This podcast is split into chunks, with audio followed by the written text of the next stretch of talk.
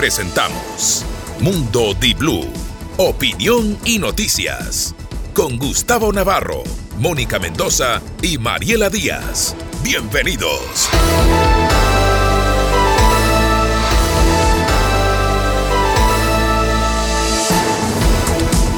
Damas y caballeros, muy buenos días. Son las 6 de la mañana con 30 minutos.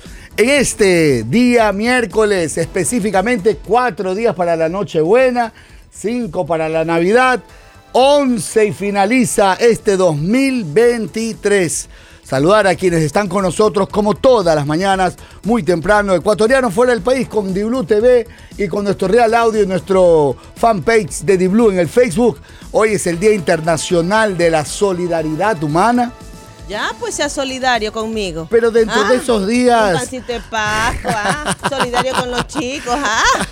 en, el concepto podría incluirse. Correcto. Pero ¿sabes qué, Mariela? Me llama mucho la atención que le hayan dado un día al escepticismo ¿En serio? Y si dentro de la política habláramos Día Internacional del Escepticismo, Día Mundial, ¿ah?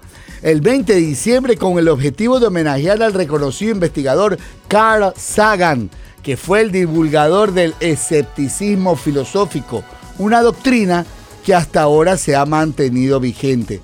Una corriente filosófica que expresa una clara duda de, de la existencia de una realidad objetiva que va de la mano con la visión agnóstica también del nihilismo. Pero en el escepticismo político. Ah, por eso no dices, estoy escéptica en ese ah, tema. Tengo una clara duda sobre. ¿De qué tiene usted una clara duda hoy?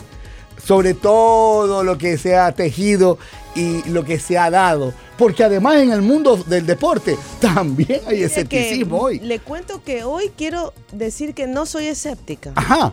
Hoy quiero decir que por lo menos vamos No tiene duda de nada. Hoy puedo mm. decir que por lo menos se arranca con un primer paso importante que es la aprobación de la ley tributaria de Daniel Novoa. Bueno. Eh, digamos que eso comienza a dar luces importantes en la gobernabilidad que no tuvo Guillermo Lazo.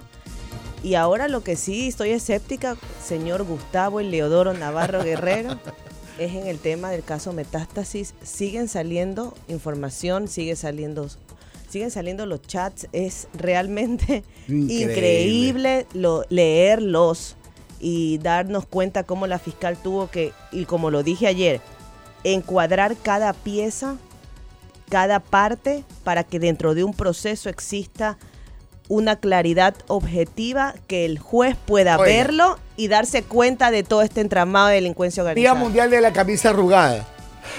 Oye, pero tú sí a veces. ¿ah? Y Día Mundial de la Sangría. Algo que va combinado. Me encanta la sangría. ¿Ah? Me encanta la sangría. Qué cosa, ¿no? Me encanta la sangría. Oiga, ¿sí sabe usted que cuando estuve en Buenos Aires le decía, ay, una sangre. Oiga, me quedaba viendo con una cara. Ah, quieren. no, pues ellos ¿Qué le pasa? Pues así, yo. Es que para ellos solamente el vino de rechazo lo hacen de y yo, disculpe, perdón, es que soy de Ecuador, ¿no? Pero allá hay bastante sangrita. no, no, aquí es el, el vino o el tinto de verano. Quedémonos en tal caso con la solidaridad humana, que es el Día Internacional.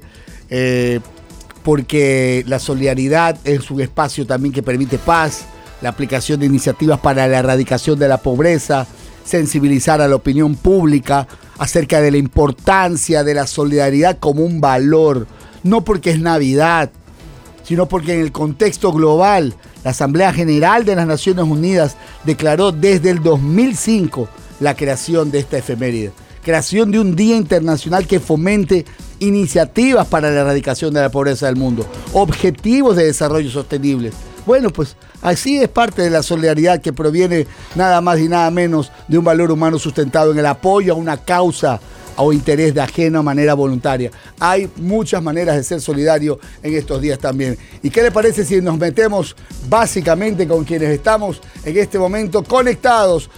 quienes conduzcan a partir del día de hoy en Guayaquil. Gustavo Navarro, no quiero salir de mi casa. El tráfico ayer, allá, Solo por eso no te compré regalo. Solo le dije. solo quiero decirles algo. La Avenida de las Américas, intersección Isidro Ayora, 25 de julio. Y por si fuera poco, en breve les daremos los detalles. Hay un accidente de tránsito en la Narcisa de Jesús. Maneje con cuidado a la altura de Evergele. Pero vamos, son los titulares los que nos juntan, los que nos mantienen listos para escuchar qué dicen los protagonistas y los principales diarios del país. Titulares.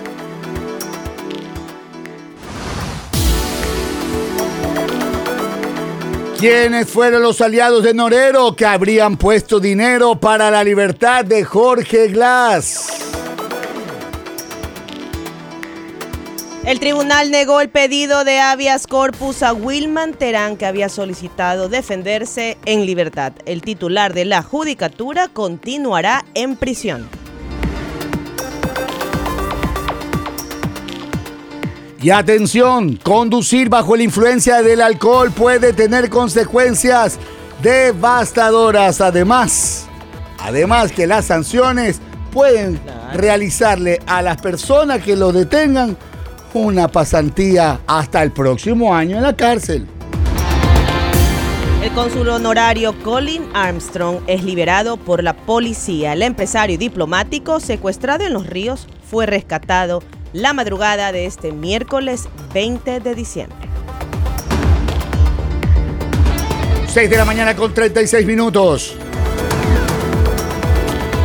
Los jueces que conozcan habeas corpus los tramitarán solo para la persona privada de libertad que lo solicite, pero no se hará extensivo para terceros interesados, según lo determinó la Corte Constitucional en un reciente fallo en el que analizó la desnaturalización de las garantías jurisdiccionales. Escuche, el organismo concluyó que hubo abuso del derecho de dos abogados de Jorge Glass y que se desnaturalizaron estos recursos. Ordenó correctivos al SNAI y así pasa con otras figuras constitucionales. A punta de acción extraordinaria de protección quieren resolver el país o sus intereses.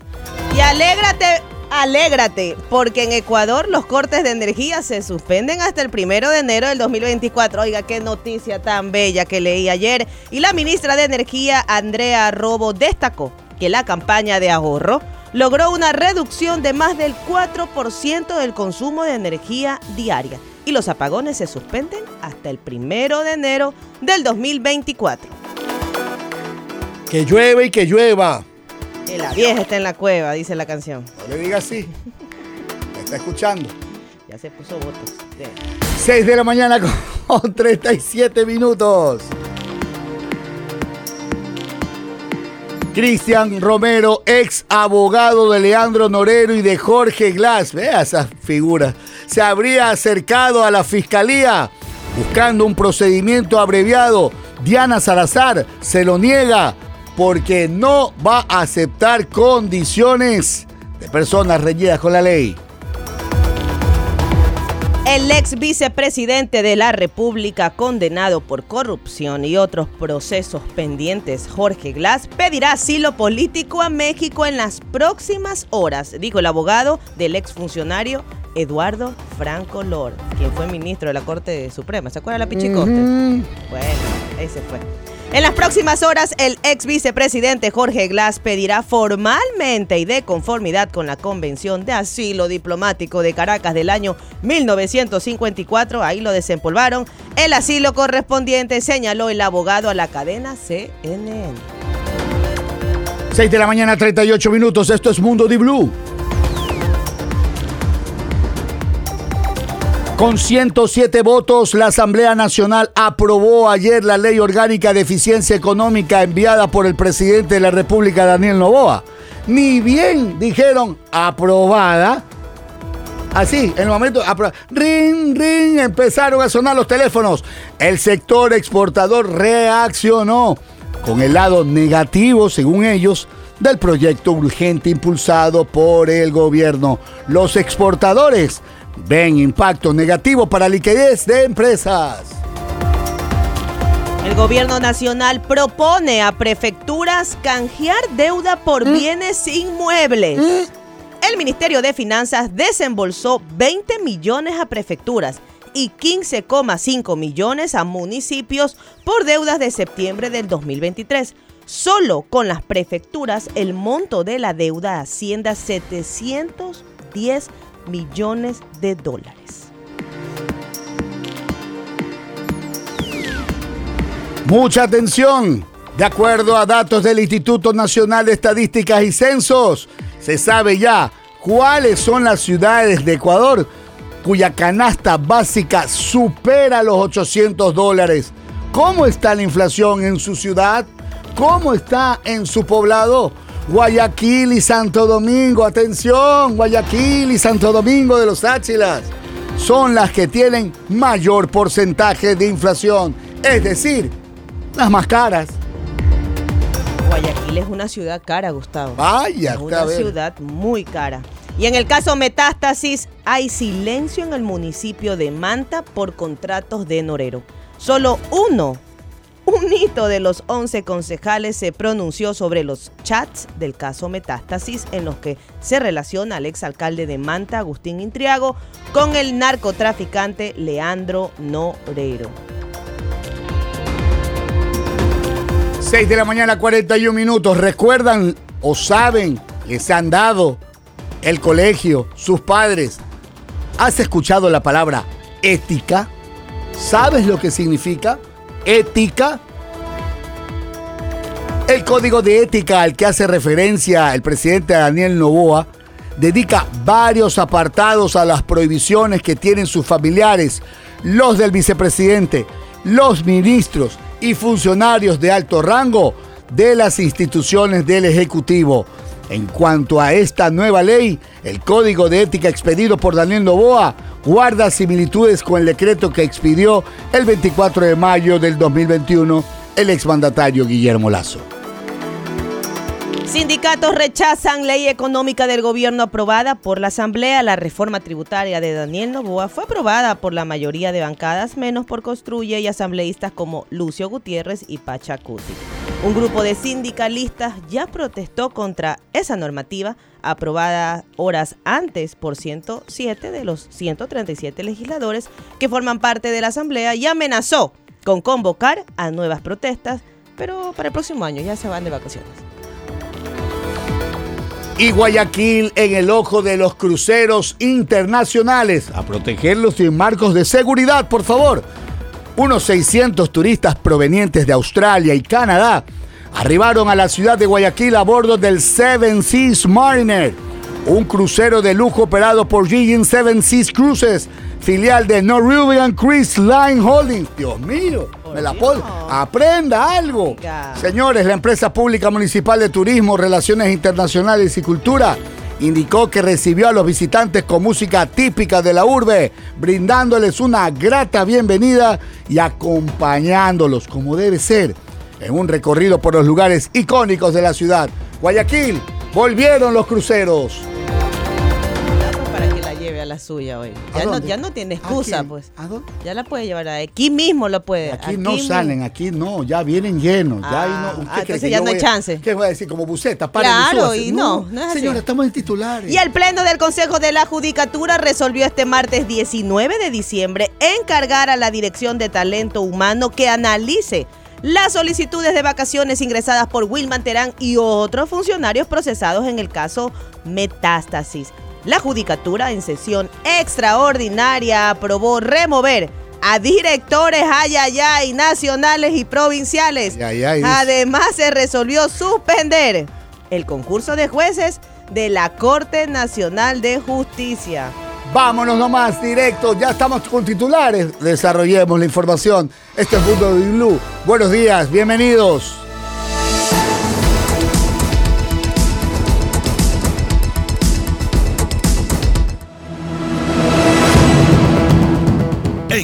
Blue, reporte del tráfico. Por favor, mucho cuidado. Hoy los conductores en la ciudad de Guayaquil, precaución.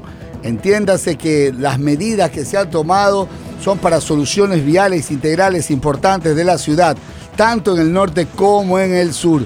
Se pide mucha precaución, específicamente en el área de la Narcisa de Jesús a la altura de Vergel. Es un siniestro de tránsito que se ha dado, pero conozcan rápidamente, se retirarán parte de los bordillos de hormigón del carril exclusivo de la metrovía ¿En dónde? En la Avenida de las Américas. Ay, Gustavo. En la intersección con Isidro Ayora. ¿Sabe usted cuál es esa? Justo la que da al aeropuerto. Gustavo, yo es te- decir, si usted Gustavo, yo te tengo una No preguntita. me haga la pregunta de que No. por qué lo hacen ahora. Exacto. No pues, moleste. Gustavo, por Yo no sé. Pero es que cojan otra fecha por el amor a Jehová. Si diciembre ya se colapsa, ¿por qué en este momento lo hacen justo en fecha de tráfico vehicular que incrementa? Abogada Mariela Díaz No sé Aragón. que soy ¿cómo abogada, no soy ingeniera, ¿cómo no soy quisiera arquitecta? responder? Hay una canción, ¿cómo quisiera decirte? Ya, yo la entiendo, no la sé, no la canto. Pero ¿cómo quisiera decirte, Mariela, la respuesta que tú me estás preguntando? A lo que me estás preguntando. Cuatro carriles de la Avenida de las Américas se cerrarán Ah. parcialmente hoy, ya hoy están cerrados. ¿De qué hora a qué hora? Si usted está en casa, Es o- todo el día. O sea, ya, ya se cierra, se cierra. Es- por favor. santo, Que sí, Gustavo. no es cierre parcial, es. Pero escúcheme. No cierre los ojos y, y escúcheme. Es la construcción de un viaducto en la intersección de la avenida Isidro Ayora. Por eso se te retiran los bordillos. míos. Hay que comenzarla ahora. Hay que, usted escuche, las molestias pasan, las obras se quedan. Así nos han dado siempre ese especial. De- mira, yo cuando sea alcaldesa. Pero estamos claros. Ya, ya, o abogada, sea, es- nunca, nunca. Siga, siga. Escúchame. Ninguna obra que se haga en diciembre, pues por favor, en diciembre todo colapsa. Porque Ahora la- sí quiero hacer una recomendación, que esta sí podemos variarla. Si van a hacer controles en la avenida Daule, la No, vía pues ya Daule. sería el colmo ya. No, no, no, no es Lo colmo. tienen que hacer, Lo está est- bien, Lo están haciendo. Pero, En el 14 de la vía Daule. 14 de la vía Daule. Justo cuando llegan los edificios del amor, en esa intersección, y a la zona industrial.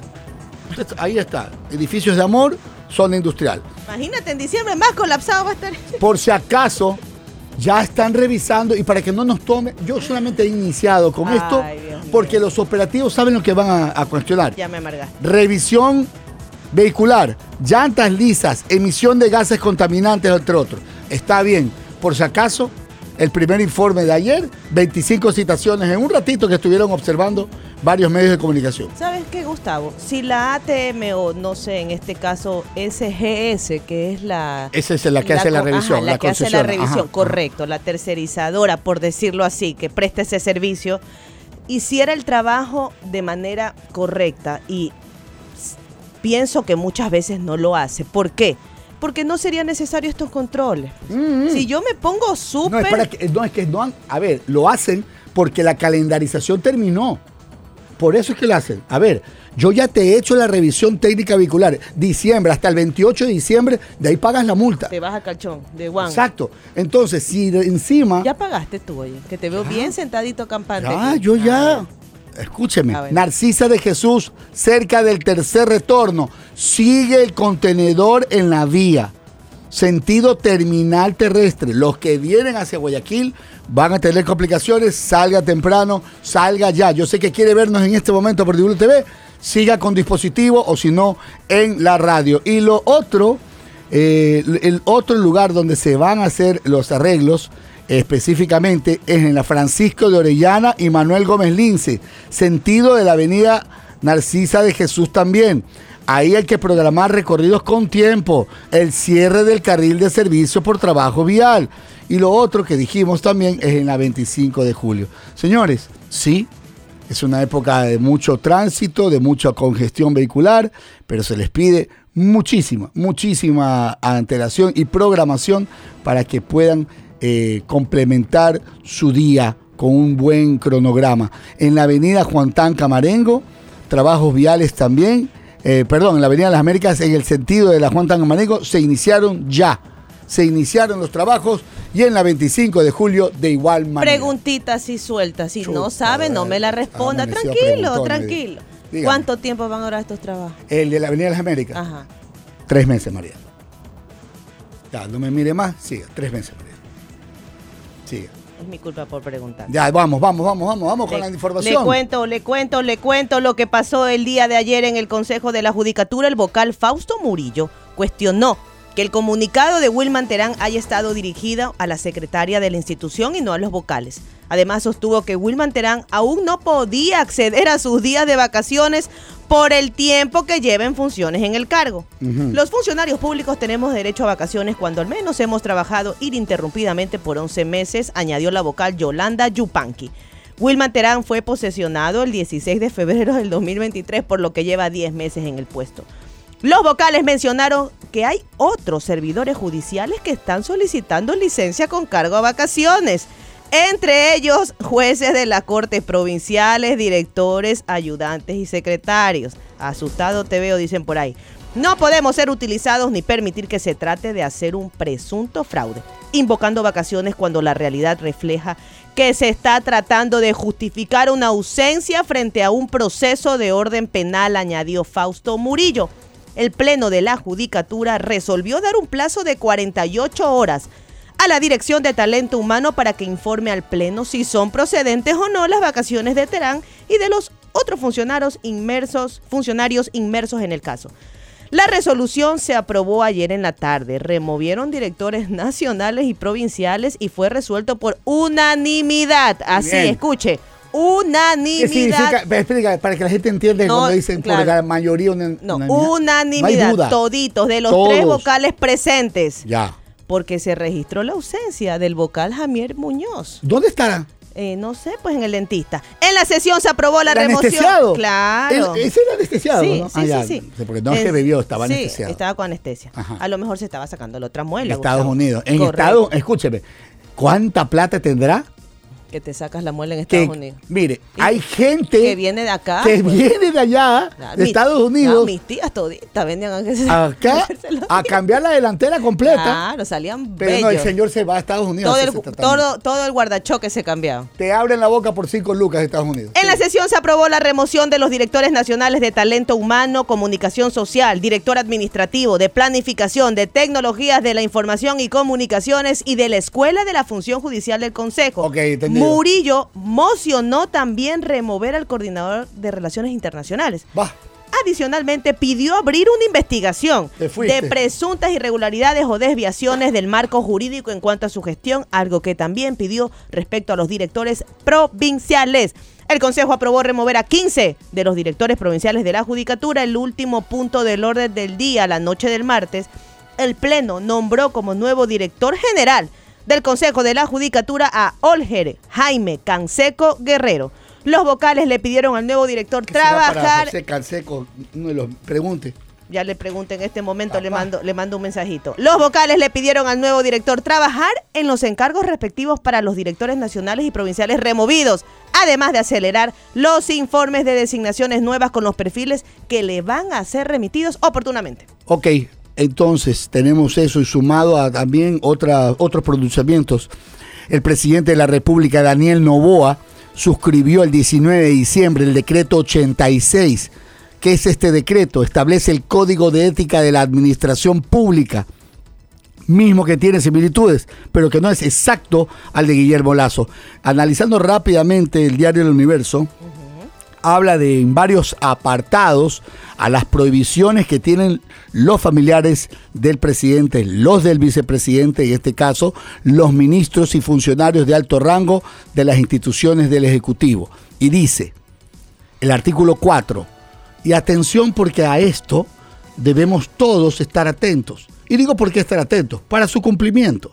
Porque si uno ve, oye, y este no es el primo de fulano, y esta no es la cuña, porque, a ver, atención, ¿hasta qué grado? Bueno, los familiares del presidente de la República, del vicepresidente de la República, ministros y viceministros de Estado, secretarios, subsecretarios de Estado, gerentes y directores de la Administración Pública Central que conforman la función ejecutiva, hasta el cuarto grado de cosanguinidad, segundo de afinidad, y por uniones de hecho.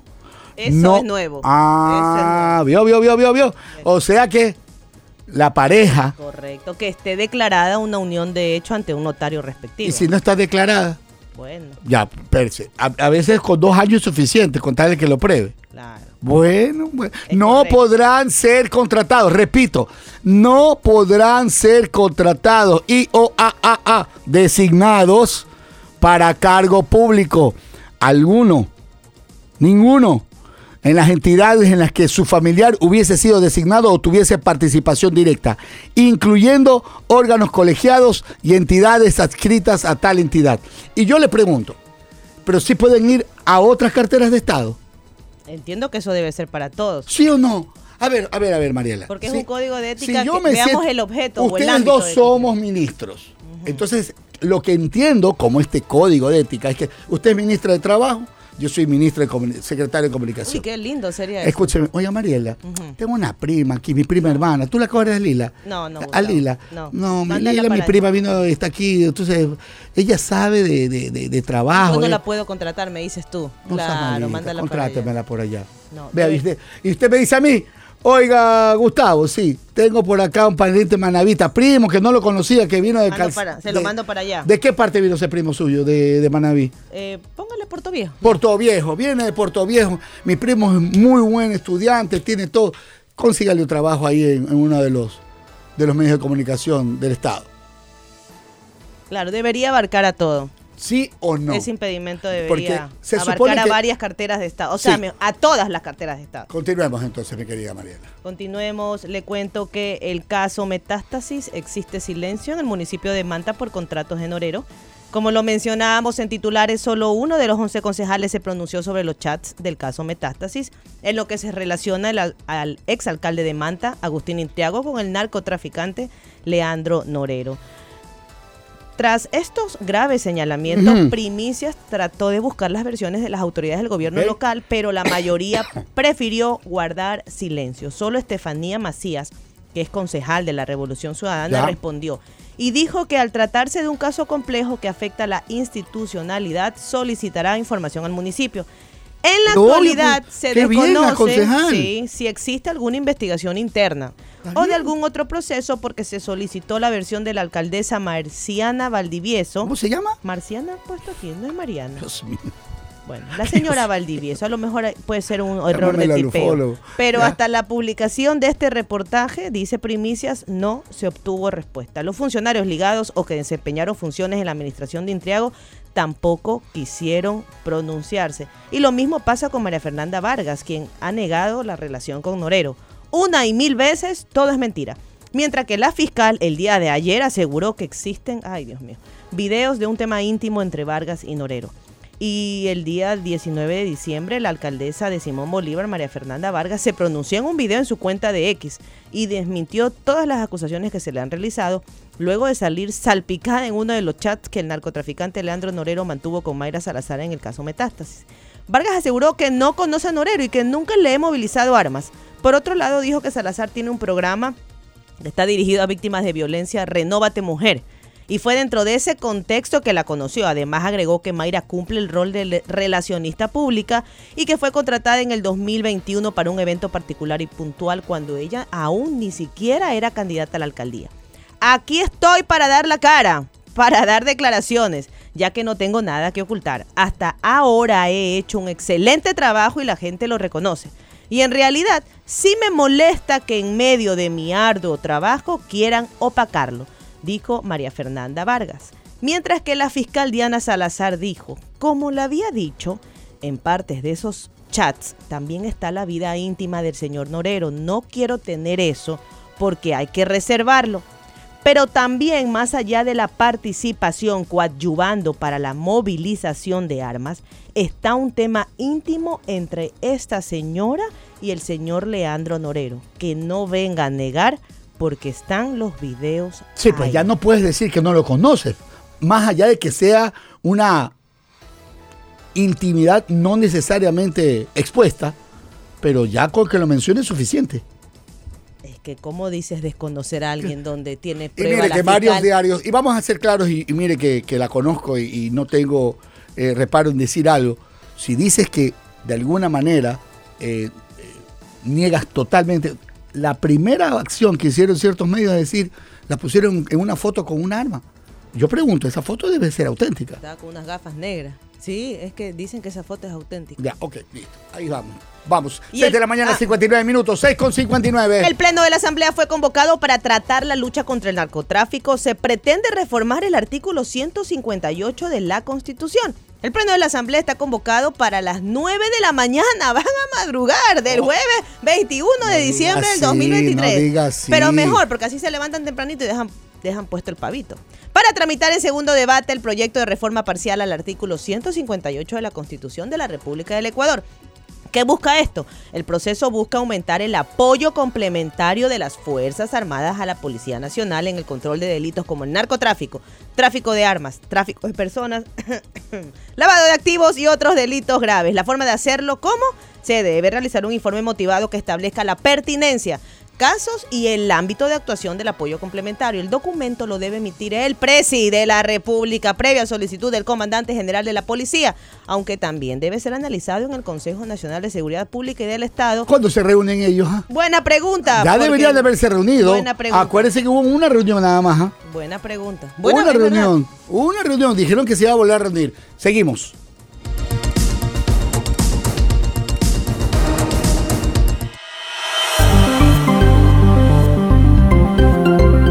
En Mundo Di Blue, reporte del clima. Cuando son las 7 de la mañana de este 20 de diciembre, el Instituto Nacional de Meteorología e Hidrología emitió una nueva alerta por el temporal para tres regiones del país. Mucha atención, riesgo de inundaciones, deslaves y otras situaciones de temporada. Esmeraldas, Santo Domingo de los Áchilas y la provincia de Los Ríos en advertencia. La Secretaría de Riesgo ha tomado conocimiento y al mismo tiempo se prevén lluvias de variable intensidad con tormentas eléctricas. ¿Y saben qué? No vamos a estar exentos en la ciudad de Guayaquil.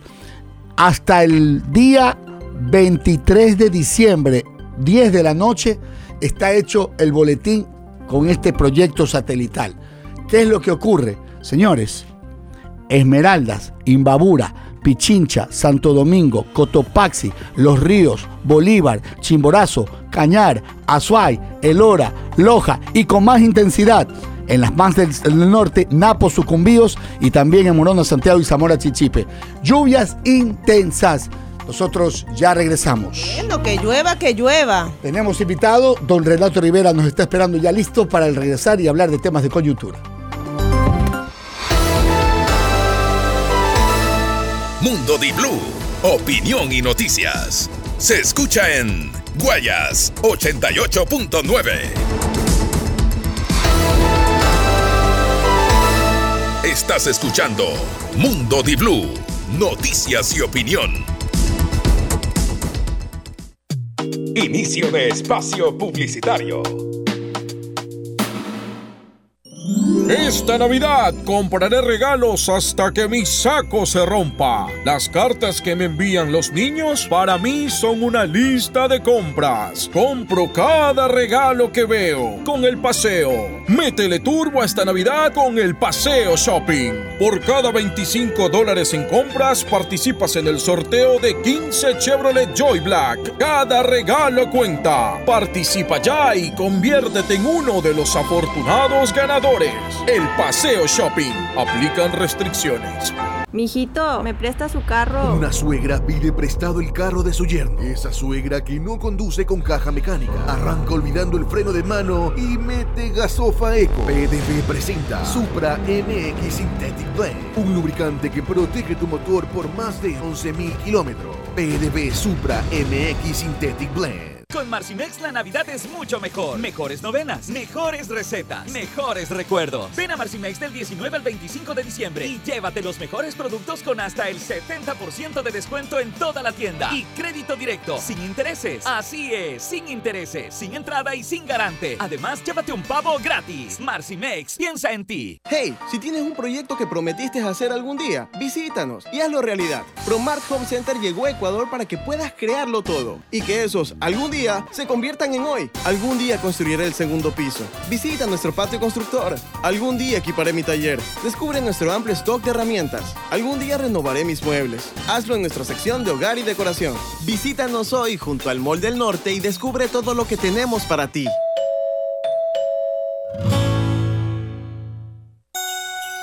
Llegó Navidad, es tiempo de paz. Te agradecemos por un año más. Navidad llegó a tu hogar Gracias por su confianza, son nuestro gran motor. Para alcanzar tus metas, la Jet es la mejor. Llegó Navidad, es tiempo de paz. Te agradecemos por un año más. Navijet llegó a tu hogar. Navidad viene imparable con tu moto Shinerai. Pernil gratis de regalo con tu moto Shinerai. Tu moto Shinerai. Pernil gratis para ti. Tu moto Shinerai. Pernil gratis para ti. Del 1 al 31 de diciembre, Navidad es imparable. Compra tu moto Shinerai en cualquier distribuidor autorizado y recibe un pernil gratis de regalo. Shinerai, la que no te falla. Promoción válida hasta el 31 de diciembre. Amigo camaronero, en Nicovita sabemos que mantener el medio de tu cultivo equilibrado es todo un desafío. Por eso desarrollamos el nuevo Catal Proterra, una dieta que brinda una nutrición de calidad, mientras evita la acumulación de materia orgánica en tu piscina, gracias a su mix de cepas con acción de conservación continua. Nuevo Catal Proterra, nutre, conserva y protege. Solicítalo ya a tu asesor Nicovita. La formulación Proterra está disponible en las dietas Classic y finales. Nicovita, evolucionamos con confianza. Siente la magia de la Navidad en San Marino Shopping. Te invitamos a explorar nuestra Torre de Santa, un lugar mágico donde disfrutarás de una experiencia llena de chocolates y fantasía. Disfruta de magos, músicos, bailarines y los mejores personajes navideños. Visita nuestras tiendas y encuentra el regalo especial para tus seres queridos. Te esperamos en San Marino Shopping. Celebra una Navidad única llena de magia. Haz clic y revisa nuestro calendario de eventos. Te esperamos en San Marino Shopping. Se dice ja, se dice bo, se dice jabolines, se dice pon, se dice ga, se dice póngale jabolines. Póngale, póngale, póngale, póngale, póngale jabolines. La protección sin límites para motos y carros. Lubricantes Caboline lo tiene. Por eso, que no te pongan cualquier cosa. Se dice ja, se dice bo, se dice jabolines, se dice pon, se dice ga, se dice póngale jabolines. Caboline, protegiendo motores por generaciones. Llegó Conti Cashback, la mejor manera de recuperar tu dinero. Por la compra de cuatro llantas Continental o General Tire, recibe una gift card de hasta 40 dólares para gastar en lo que quieras. Conoce más en www.conticashback.com o en nuestras redes sociales. Continental, tecnología alemana que conecta tu vida. Para llegar rápido a donde quieras, motor 1.6 turbo. Para los días soleados, un sunroof panorámico para disfrutarlos más. Para los planes con familia y amigos, espacio mucho más amplio para pasajeros y maletas. El Citroën C5 Aircross es un SUV que tiene respuesta para todo, porque hace de cada salida un momento increíble. Encuéntralo en Grupo Mavesa desde 36.990 dólares. Fin de espacio publicitario.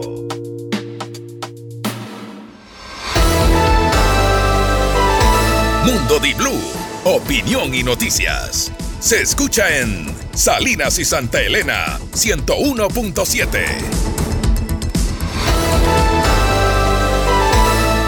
Estás escuchando Mundo Di Blue, noticias y opinión.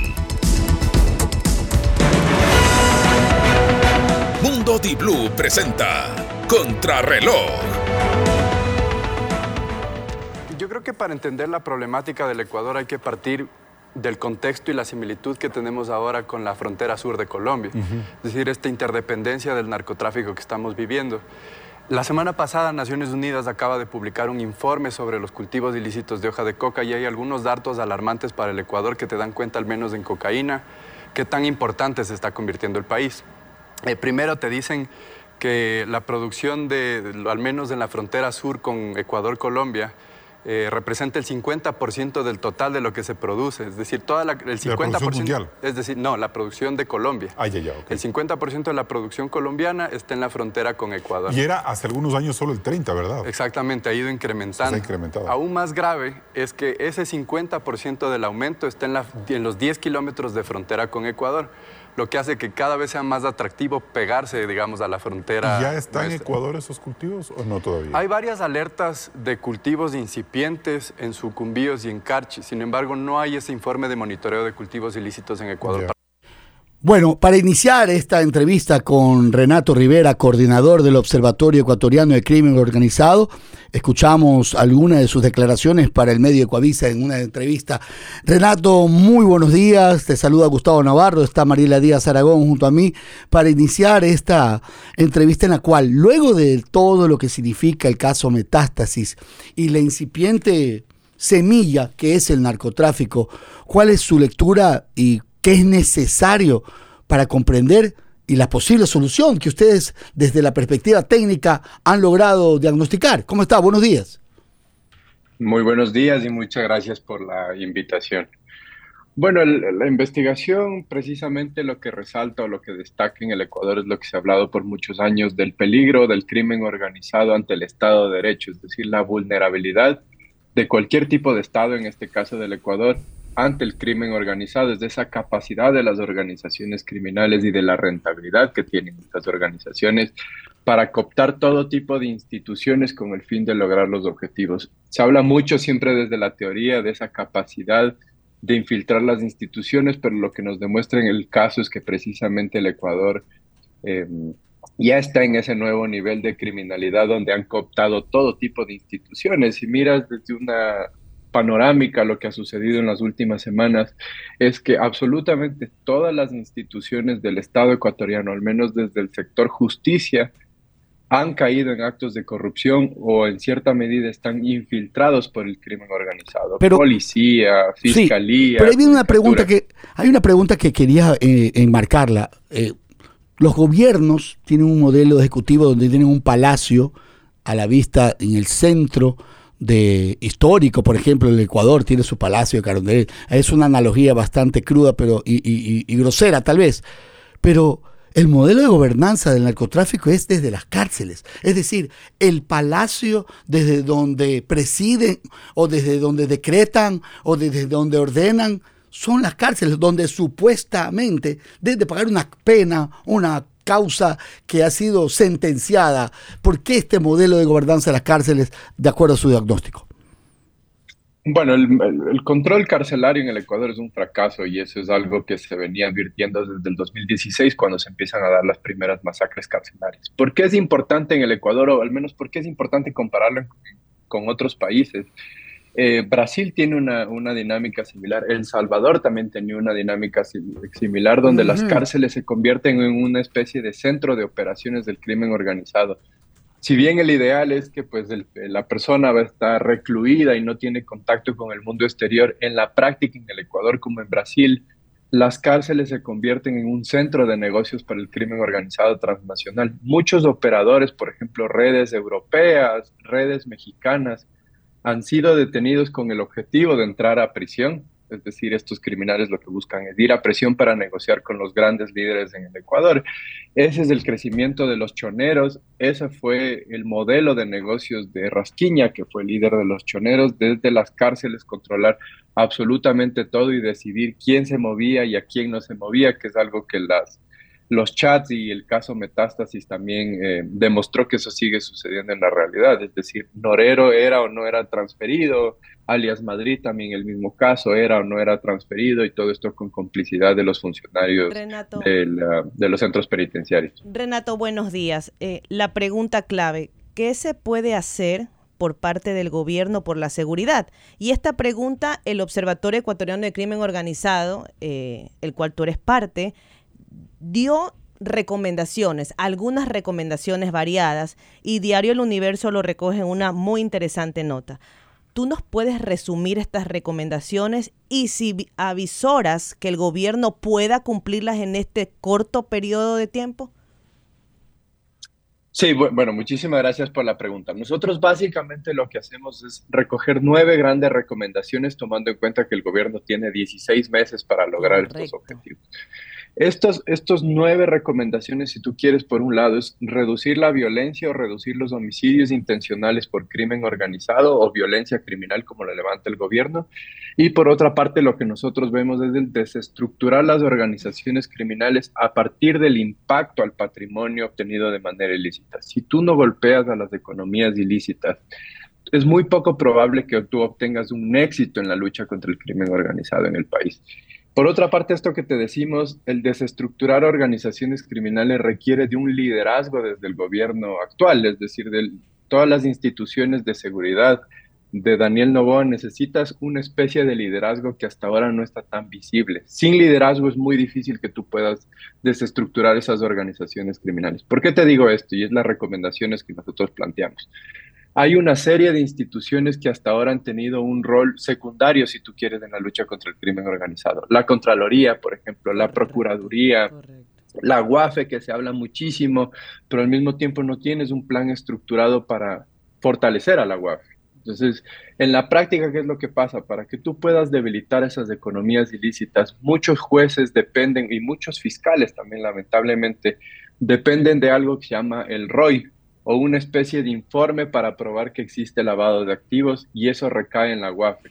Si bien en la práctica no es así, es decir, si bien en la ley no es así, en la práctica pues estos funcionarios dependen de este tipo de informes. Entonces es muy importante fortalecer este tipo de instituciones si tú quieres golpear a las economías ilícitas. ¿Qué es lo que pasa en el Ecuador?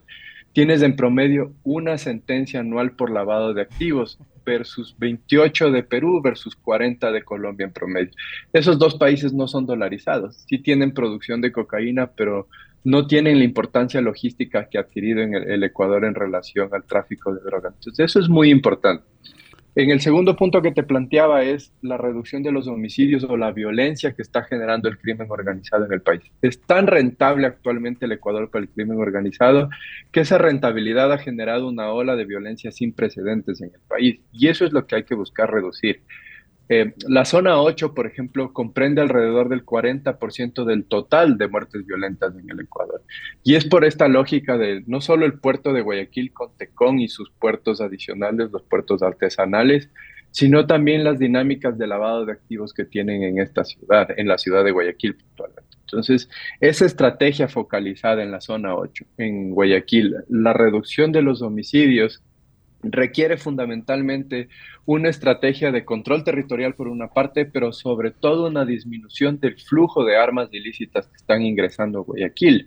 No hay una estrategia hasta ahora clara sobre cómo vas a impactar ese tráfico de armas en el Ecuador y las armas son las que generan violencia. Y ahí viene, y ahora cuando mencionas, no hay una estrategia, ¿y el plan Félix qué es entonces al final? ¿Es un enunciado?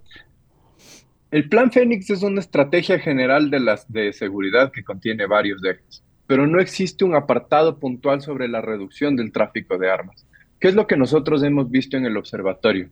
Si bien tú puedes generar estrategias disuasivas para reducir el flujo de armas, en el nivel de justicia no está claro qué hacer con esas armas una vez que han sido incautadas. ¿Y cuál es el problema? Muchas de esas armas que han sido incautadas recirculan en el mercado criminal. Es decir, hay un mecanismo de corrupción que todavía no se lo ha visibilizado y es porque aún no se sabe qué hacer con esas armas que han sido incautadas. Pero si son tantas es que hay una guerra civil, hay una guerra de bandas, hay una guerra de la cual contra quién ¿Por qué tantas armas? Decía alguien el otro día cuando hay alijos de 200 fusiles y armas de destrucción armas de realmente alto, no son eh, pistolitas, no son fusiles que, generan eh, daños y para todo tipo de... No hay blindaje más claro prácticamente que se proteja contra ello. ¿Por qué hay una impunidad también en el sentimiento de la gente de que cogen a tantas personas y con grandes alijos de, armamento y nada pasa, todos salen? No hay, ¿A esa política te refieres también? Ah, precisamente, y ahí hablaba de este nuevo rol que deben cumplir las instituciones. Y ahí la pregunta que tú planteas o el argumento que das tiene dos eh, explicaciones grandes que hay que tener en cuenta. Por una parte, tú puedes atender el mercado ilícito como tal del tráfico de armas, tú puedes incautar una gran cantidad de armas, pero si te fijas, normalmente tienes un detenido. Lo mismo pasa en los casos de drogas. Tienes una tonelada incautada con un detenido eso no desestructura la organización criminal. Sin dudas hay que retirar esas armas y esas drogas del mercado, pero eso debe venir con investigaciones adicionales o investigaciones paralelas que busquen desestructurar ese mercado, es decir, a quiénes pagaron y quiénes recibieron ese dinero, básicamente, y también qué organización se está beneficiando de esas armas. Hay otro problema adicional y son las armas pequeñas hay muchas armas pequeñas que circulan dentro del, crimen organizado, sobre todo como estrategia de posicionamiento en los barrios. Nueva Prosperina, em, en Guasmo Sur. No Trinitaria, Barrio Nigeria, sí, todos están referenciados. Exactamente. Sí, tienes armas grandes, que por supuesto, armas largas que son un problema, pero tienes un gran tráfico de armas pequeñas que no ha sido identificado, sobre todo las Glock, ¿verdad? Muchas las armas que les vemos a los policías son exactamente esas mismas armas. Esas armas pequeñas pasan muy fácilmente por los controles y no se ha logrado identificar. Y esa es la estrategia que uno no ve, es decir, quiénes son esas personas que están moviendo las armas y hacia allá es el ideal donde debe atacar el plan Fénix. No solo buscar la interdicción, es decir, eh, hacer ese control de las armas, sino buscar a las personas y el dinero obtenido por esa venta de armas en el Ecuador. Otra de las cosas, en el modelo que tú mencionaste de las similitudes, Brasil, El Salvador, son sus ejércitos, no la policía, eh, básicamente los que han logrado detenerlos, los controles de las cárceles, eh, los que han detenido cierta medida la violencia. ¿Y quién va a detener en el Ecuador? Necesitamos entonces ese, ese nuevo bloque que se ha generado. ¿Será ese?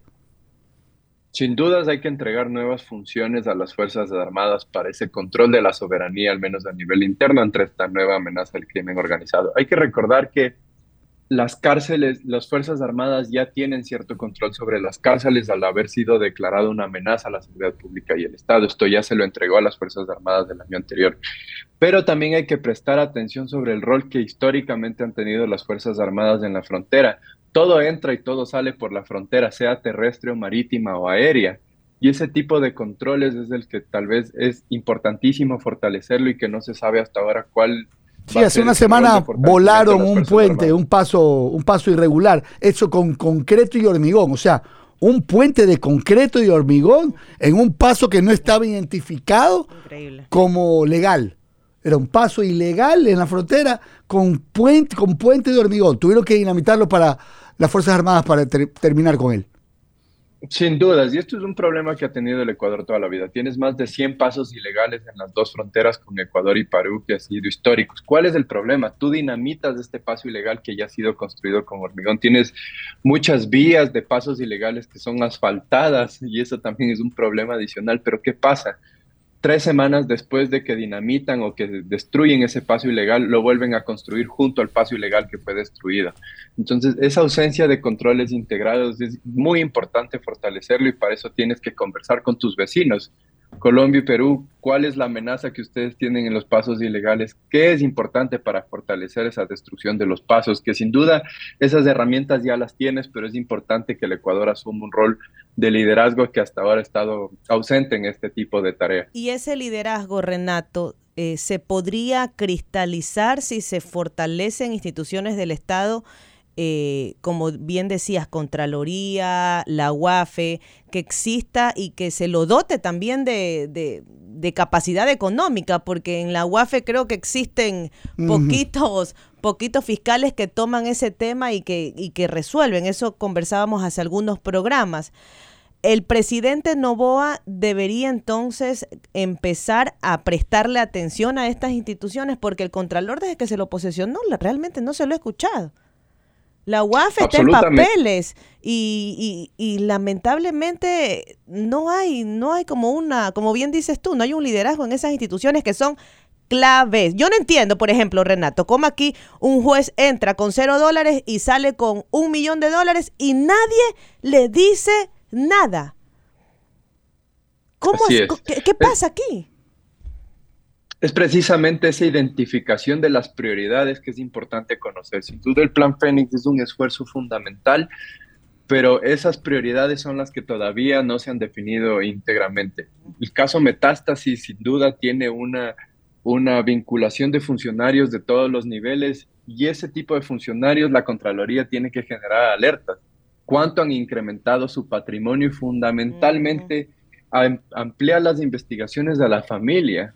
Existen testaferros dentro de la misma familia a la que se destinan esos bienes, hijos, tías, tíos, abuelita, abuelito, y ese tipo de investigaciones son las que todavía no están claras. La Contraloría no ha entregado esas alertas de manera oportuna, no hay una estrategia a nivel de gobierno de hacia dónde nosotros vamos a priorizar esa, Hay otro metástasis. economías ilícitas, ¿sí?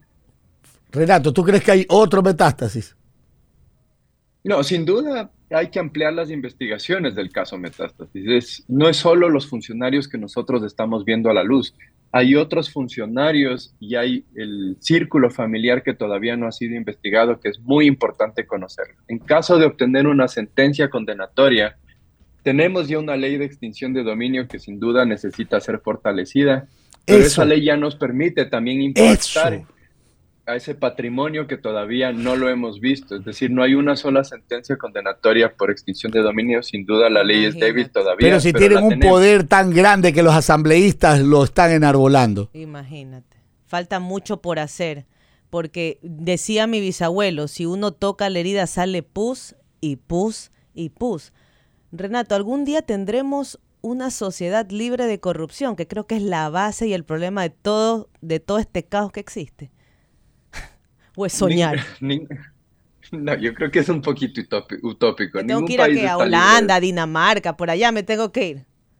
No, ningún país está libre de corrupción. Sin duda lo que hay que hacer es reducir esa corrupción en la medida que sea muy difícil que tú seas corrupto y sea muy reprochado por la sociedad. Y ahí necesitas un fortalecimiento institucional fundamental de las instituciones que cumplen esos roles. Hay una Secretaría Anticorrupción, por ejemplo, ¿no es cierto? Pero no ¿qué sabemos ha hecho? Yo no sé qué ha hecho. exactamente. ¿Hasta dónde puede Estados Unidos ayudarnos? ¿Qué es lo que tú crees que podría darse ya que constitucionalmente no pueden poner una base militar? No, Estados Unidos ha cumplido un rol fundamental en la, en la investigación eh, del caso Metástasis, así también el fortalecimiento de las investigaciones que se Eso es llevan lo que quería que digas, porque el peritaje ayudaron a hacerlo ellos, la gente del FBI. Así es. Entonces el apoyo no necesariamente debe verse reflejado en una base militar, sino en este apoyo a las investigaciones para conocer cuáles son los vínculos que tiene el narcotráfico con las instituciones, qué rentabilidad está generando, cuál es el nivel de impunidad que está generando. Entonces, nosotros, por ejemplo, lo que hemos visto es que al menos las investigaciones por delincuencia organizada, que es como se está llevando la investigación del caso Metástasis, genera una impunidad bastante representativa en caso de que estas personas se declaren culpables porque van a acceder a procedimiento abreviado.